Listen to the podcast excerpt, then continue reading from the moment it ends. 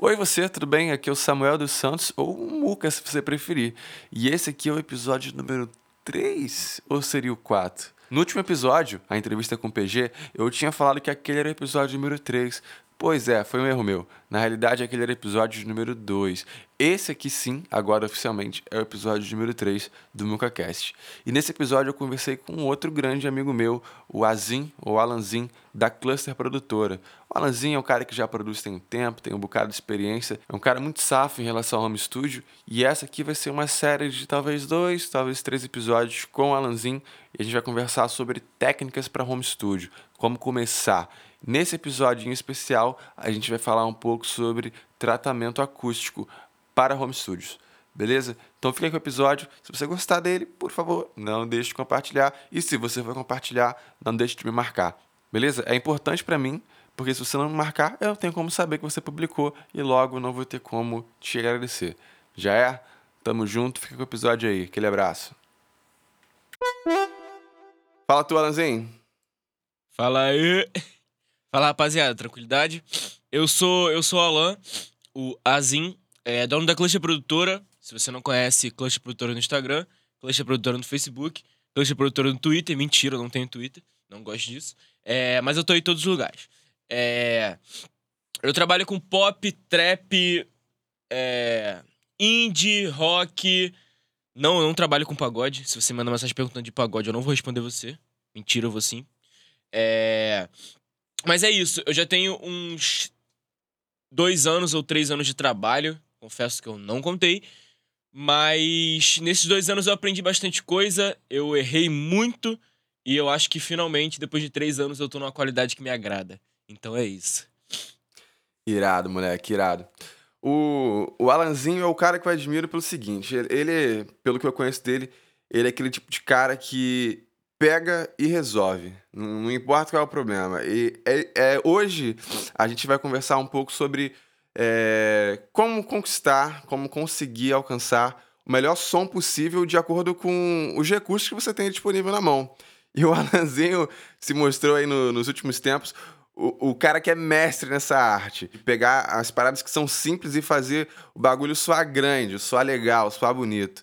E não só é, em relação a som, mas em relação a qualquer coisa que você pense em estúdio. Esse é o cara que há um tempo atrás eu estava assistindo nos stories dele no Instagram, ele ensinando a como melhorar a acústica da sala. E eu fiquei de bobeira, porque eu achei que eu ia precisar gastar uma fortuna para poder melhorar minha sala aqui. E assistindo só os stories dele, nem era nada muito assim elaborado. Falei assim, cara, dá para fazer uma parada legal sem precisar de gastar muito. E ficou irado o resultado. Vamos falar, eu acho que a gente pode começar falando sobre a, a parte realmente da sala, que eu acho que é uma parada que eu achei muito maneira você falando sobre lá no Instagram. Eu queria ouvir você falando agora de novo, mas talvez com um pouco mais de detalhe aqui no nosso podcast. Cara, basicamente, nossa fungada do começo foi muito. É boa, é boa, é boa. Vai fazer. Pensativa, assim, foi, foi suspense. É, rapaziada, eu tô com alergia atacada, então peço desculpa, mas eu não tenho muito o que fazer. É, cara, sobre acústica tem muita coisa que é mito. No Brasil tem muita coisa que é espalhada por aí, que é mito e, tipo assim, é um mito idiota. É, são coisas que, tipo assim, além de ser um mito, ainda vão te fuder, tá ligado? Ainda vão, tipo assim, acabar com o seu trampo e com o seu estúdio. É. Todo mundo que tá presente aqui tem algum contato com produção musical, então já ouviu falar sobre caixa de ovo no estúdio. Eu não preciso nem dizer o quanto idiota isso é, porque assim, minha cabeça não consegue entender isso, tá ligado? É, caixa de ovo é feita de papelão. Se a gente for pensar em qual é o coeficiente de, de Caralho, esqueci o nome. Coeficiente de absorção do, do papelão. Mano, nós vamos chegar, tipo assim, 0,000001 de modo, tipo. Mano, papelão. Papelão não tem nada de absorção, sabe? Então, tipo, já começa que. Gente, o papelão é quase uma superfície fechada, então ele não vai, ser, não vai ter absorção nenhuma. E. E por muito tempo ele foi difundido como, tipo assim, é estúdio, tem caixa de ovo. Rapaziada, Caixa de ovo só traz traça, tá ligado? Eu tô até jogando aqui no Google pra ver se alguém já, já fez o coeficiente de absorção da caixa de ovo. Porque assim, se a gente for parar pra pensar, ela deve ter uma absorção, tipo, sei lá, em 10k, que seja alguma coisa, tá ligado? Só que 10k, mano, se você botar um cobertor no seu estúdio. Tipo assim, não tenho o que fazer. Hoje tem uma gravação e eu não tenho o que fazer. Mano, mete um cobertor, Falar pra, pra rapaziada, rapaziada, foi o que deu pra fazer hoje, entendeu? E. E é isso, tá ligado? Mas, cara, se você pegar uma espuma, se você pegar qualquer coisa, se botar um tapete, tudo isso é mais válido do que a caixa de ovo, tá ligado? Então já começa nesse mito, assim, que caixa de ovo é tipo. Mano, caixa de ovo. Como é que você vai se tratar como um profissional tendo caixa de ovo colada no seu, na sua parede? Cara, tipo, não faz sentido, sabe? É um negócio muito coisa de brasileiro mesmo. E, rapaziada, se você pega, tipo, sei lá, dependendo do tamanho da sua sala, óbvio. No meu caso aqui, a sala é pequenininha. Eu não faço nem ideia quanto tem, mas é pequenininha. E pouca coisa resolveu. Mas, tipo, se você pega, sei lá, 40 espumas. Espuma mesmo, é assim, não é tipo oh, a espuma também não tem aquele, aquela absorção de grave, a gente sabe disso. A espuma também não vai absorver 120 Hz. Ela vai cagar pra essa parte. Mas pelo menos aquele eco ridículo de sala vazia, você tira. Pra gente de home studio, o principal é fazer isso. Primeiro a gente tira aquele ridículo, depois a gente vem devagarzinho fazendo as paradas que precisam ser feitas, tá ligado? É. Essa espuma colocadas nos, nos cantos, nas quinas, entre o teto e as paredes, já valem, tipo, mano, quatro espumas assim em cada, em cada quina, mais algumas assim e um tapete no chão. Faz e vem falar comigo se funcionou ou não. pois é, aqui, aqui no estúdio, a primeira coisa que eu fiz, assim, é, eu tava sem espuma para poder começar a dar uma tratada na sala, mas uma parada que, que eu sei que ajuda muito e é que deu uma, deu uma melhorada é, é colocar bastante objeto, assim, para poder tentar fazer com que as reflexões elas não sejam lineares. Então, aqui na minha com sala, certeza. eu tenho uma poltrona, um sofá ali, na, ali atrás também, tem a cortina, mas assim, é, não, não, não deixar, tentar não deixar as paredes muito vazias ajuda se você não tiver espuma. Então, um tapete ajuda muito, como você falou. Aqui eu tenho uma cortina enorme que cobre a parede inteira, também segura uma parede praticamente toda. Não é lá essas coisas, mas ajuda bastante. Então, assim, às vezes tu tá em casa aí querendo, querendo dar uma melhorada na tua sala aí, no, onde você faz a tua gravação, e não tem espuma, talvez uma opção é essa, né?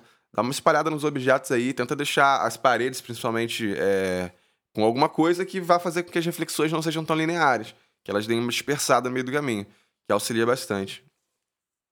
Isso, e principalmente pensando, é... Foi o que você falou, tipo... Tente botar tenta botar algumas coisas na sala. Como eu disse, tipo, cara, sofá, cama, cortina, poltrona, é... coisas assim, tipo, cara, sofá, armário e, e cortina são coisas que, assim, é... acústica de guerrilha, tra... tratamento acústico de guerrilha é assim. A gente. Seria lindo se a gente vivesse num, num, num planeta onde o tratamento acústico é muito barato e você encontra um arquiteto especializado ali na esquina. Mas, cara, a gente sabe que a gente não tem, tipo, sei lá, 50 mil reais para começar um estúdio. Pode crer. Tá ligado? E não tem como, tipo, você fazer salas dentro de salas e tratar, fazer paredes que não sejam quadradas. E a gente sabe que só não é possível. E coisas assim, tipo, sofá é uma parada que é muito boa. Então, se você tem um sofá aí, ou você consegue um sofá. Eu tive um sofá por muito tempo no estúdio. Hoje em dia eu tenho uma, um, tipo um banquinho, porque meu estúdio diminuiu, tá ligado? E o sofá foi pra minha sala de casa. e Mas o sofá na, na, no meu estúdio antigo era tipo assim: tudo. Ele fazia o som, tá ligado? E. Armários também, tipo, armário, cômoda pequenininha, se, tipo, sei lá, você já tem e tal. Bota lá, bota os equipamentos lá dentro, tá ligado? Aproveita e faz uma organizaçãozinha bonitinha, bota os negócios por cima. E cortina de fato, tipo, cortina peluda. A cortina peluda vai funcionar igual a espuma, sabe? Ela é o mesmo, a mesma mesma ideia, assim. Ela não vai absorver muito grave, mas ela não vai deixar seu som, os agudos ficarem batendo que nem porra louca dentro da sua sala e surtando, assim, acabando com o seu som. É... Com relação ao grave, é ótimo você tratar isso, sabe? Tipo, eu acho que se você tiver como best traps da vida, por exemplo, de boa. Best trap de espuma não é best trap, ele é um absorvedor de canto. É... Best trap de espuma é uma espuma igual a outra. Então, se você quer um negócio para botar no canto, pega duas espumas, pega uma espuma grossa e bota lá. Ele não, não vai atingir os 120 Hz que eu falei. E muito menos abaixo de 120 Hz, tá ligado? Tipo, pra você absorver um negócio desse, tem que ter um painel tamanho de uma criança de 7 anos, tá ligado? É, é, cheio de lã de rocha e com espaço de ar. Então a gente sabe que não vai bater. Mas, como a gente sabe que a gente trabalha com home studio e dificilmente a gente vai ter caixas que tocam a isso, As minhas Yamaha, se eu não me engano, elas param antes disso, tá ligado? Elas não têm um sub incrível. E eu já tenho monitores assim, que seriam avançados pro Brasil, sabe? Gente, é, tipo, pra um gringo eu sou um idiota no home studio ainda, mas pro Brasil eu já tenho um estúdio foda. Então, tipo, na nossa realidade é uma caixa foda, na realidade dos gringos é uma caixinha Bluetooth, tá ligado?